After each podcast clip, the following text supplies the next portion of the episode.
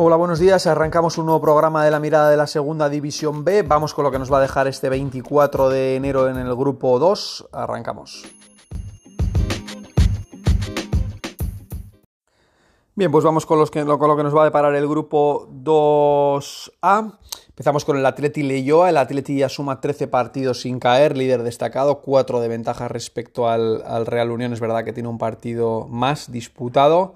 Ha enlazado ya tres victorias consecutivas entre el Alavés, el Amorebieta y el, y el Portugalete. Y bueno, pues está en un gran momento, ¿no? Recibe al Leyoa, que suma seis partidos sin ganar, que ya es último y tiene la permanencia a nueve puntos, ¿no? Además, fuera de casa únicamente ha sumado un punto, por lo que parece. Bueno, pues a priori un partido bastante desigual, ¿no? Es verdad que luego esto es fútbol y veremos lo que puede pasar, pero bueno, Lezama es un campo complicado siempre y el Leyoa pues está en un momento ciertamente delicado.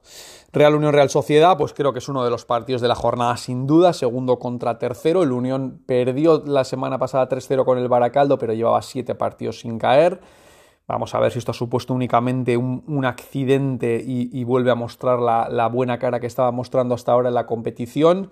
Como local solamente ha caído una vez y bueno, por lo tanto, pues es un rival incómodo y un rival que le puede plantar cara a, a la Real, ¿no? Una Real que ya sabemos que le gusta tener el balón que presiona bien arriba y que él le está enlazando también una buena serie de, resultados. ¿no? Lleva seis partidos sin caer y dos victorias consecutivas ante, ante Amorebieta y, Baracaldo. Y bueno, vamos a ver quién es capaz de llevarse el gato al agua. ¿no? la Real creo que también únicamente ha caído una vez fuera de, fuera de casa, por lo tanto es un rival incómodo y un rival pues ciertamente complicado, ¿no? El que gane dejará bastante tocado a su adversario, especialmente si gana el Real Unión, porque le dejará ya cuatro puntos a la Real a falta de cinco partidos, ¿no? Todavía queda mucha tela que cortar, pero un duelo ciertamente importante.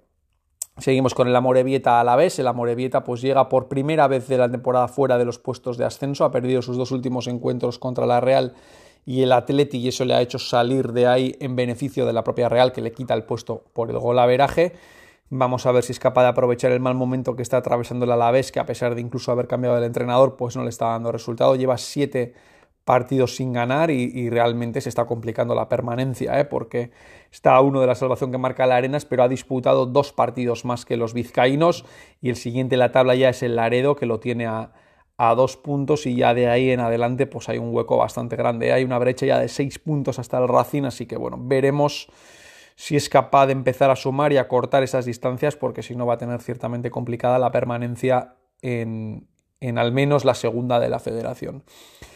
El Racing Laredo, bueno, pues el Racing la semana pasada no jugó y fue el gran beneficiado de la jornada, enlazado cuatro jornadas sin perder, lleva nueve de los diez, perdón, de los últimos 12 puntos, es derby, derby cántabro y vamos a ver quién es capaz de llevárselo, ¿no? El Laredo parece que algo ha reaccionado con la victoria la última semana 1-0 ante el, ante el Arenas, es verdad que la derrota del miércoles contra el Baracaldo 1-0 pues fue un jarro de agua fría, llegan separados por cuatro puntos con objetivos a priori bien diferentes y el Racing perdón, querrá aprovechar el duelo directo lógicamente entre Real Unión y Real Sociedad para recortar tres puntos a uno de los dos o dos a cada uno, ¿no? Y por lo tanto ya sí que sí meterse de lleno en la, en la pelea, ¿no? Creo que es el partido más importante del Racing ahora mismo hasta, hasta la fecha, porque en caso de ganar pues volverá a ser claramente uno de los, uno de los candidatos y habrá reducido absolutamente su, su desventaja. Y por último el Arenas Baracaldo, el Arenas lleva ya 10 jornadas sin llevaba, perdón, 10 jornadas sin caer y lo hizo el fin de semana, ¿no? Y ya bueno, pues está empezando a lastrar esa tanda de, empates que está consiguiendo, ¿no? Lleva 8 empates en 13 partidos y eso al final, pues como siempre decimos, pues va pesando poco a poco porque en una, en una liga tan corta, pues sumar de uno en uno pues ciertamente se antoja, se antoja complicado, ¿no? Eso le está lastrando, ya tiene al Baracaldo con esta remontada, con estas dos victorias a seis puntos y en caso de ganarle se le pondrá a tres. Por lo tanto, partido muy importante en el que el Baracaldo pues tiene quizás una de sus últimas opciones para salvarse y querrá darle continuidad a ese buen momento tras las victorias ante Unión y Laredo. Y en caso de hacerlo, pues claramente será uno de los grandes candidatos a salir de ahí abajo por el momento de forma que, que atraviesa. Y ya por último, el Portugalete que le toca descansar este fin de semana, pues, pues veremos cómo se le da los resultados porque está bastante, bastante alejado también en la tabla. Y bien, el subgrupo B vamos con un Tarazona Calahorra. El Tarazona lleva cuatro partidos sin ganar y tiene ya un punto la zona, la zona roja que marca Osasuna, que es verdad que Osasuna le está costando.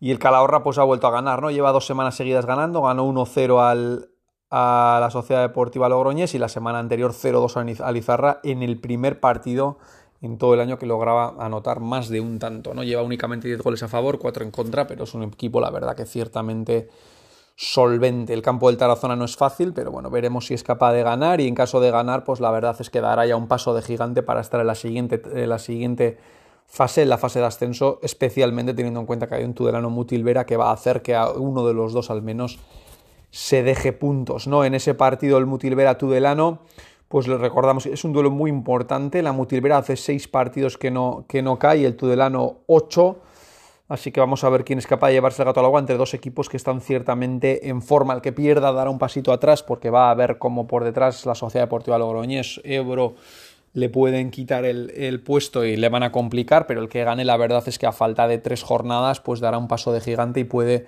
generar un hueco ya de cuatro o cinco puntos en la tabla, ¿no? Y eso ya pues, pues sería una distancia bastante importante para lo poco que va a quedar después de esta jornada en este subgrupo B. Por último, para continuar, perdón, Sociedad Deportiva Logroñés Egea. El Logroñés está en ese pequeño bachecito, ha ganado un partido de los últimos cinco, le está costando. Es verdad que recibe a un rival que a priori fuera de casa pues baja bastante el rendimiento. Vamos a ver si es capaz de volver a la senda de la victoria. Y en caso de ganar, pues lógicamente pues entrará otra vez en los puestos de, de arriba y en esa pelea pues tan, tan encarnecida que están teniendo los equipos en este, en este subgrupo. ¿no? Egea, por su parte, necesita ganar, está a 4 de la salvación y en caso de no hacerlo, pues quedará prácticamente sentenciado ya para jugar la fase de descenso. ¿no? Hace cuatro semanas que no, que no gana y eso le está, tres, perdón, y eso le está, le está empezando a lastrar nuevamente. Ebro Aro, el Ebro ha empatado sus últimos tres partidos y, lo cierto es que hay tanta igualdad en este grupo que eso le permite estar todavía a dos puntos de la Mutilvera, a tres del Tudelano y ya un poquito más lejos, a cinco del, del Calahorra, ¿no? Recibe a priori un rival propicio para sacar los tres puntos y en caso de hacerlo, pues volverá a apretar un poco la clasificación y a soñar con entrar en esos puestos de arriba. Por su parte, el Aro pues está a 10 de la salvación y en caso de no ganar, con el empate también será equipo de puestos de descenso, ¿no? El Aro hace ya 5 o 6 semanas que no gana y, lo cierto es que ya está pues, realmente condenado, ¿no? A pesar de que se ha reforzado en el mercado de invierno, pues los resultados le siguen sin llegar y no es capaz de darle la vuelta a la situación. Y por último, Lizarra Osasuna. Lizarra llega a 6 de la permanencia, un caso un poco parecido al que, al, que, al que tiene el Aro en ese sentido, a pesar de tener cuatro puntos más, porque no está ganando. Ganó ya hace, verdad que hace dos semanas ganó a la Sociedad Deportiva Logroñés, pero le está costando enormemente y en caso de no ganar, pues prácticamente quedará sentenciado, ¿no? Quedará a 6 de la salvación. Eh, mínimo suponiendo que Tarazona u Osasuna no sean capaces de sacar el partido el partido adelante, ¿no? Bueno, perdón, en caso de perder con Osasuna, porque juegan contra ellos, pues, pues se iría ya a 8 de la salvación, ¿no? Por lo tanto, partido vital para el Izarra, partido muy importante también para los Osasuna para ganar y meter a alguien más en el lío, porque la clasificación está partida a partir de Tarazona y ya está a, cuatro, a uno de Tarazona, pero a 4 de Ebro. ¿eh? Tiene que ganar el Osasuna si no quiero verse complicado o abocado a un milagro en las en las tres jornadas que van a restar de aquí al final de la temporada.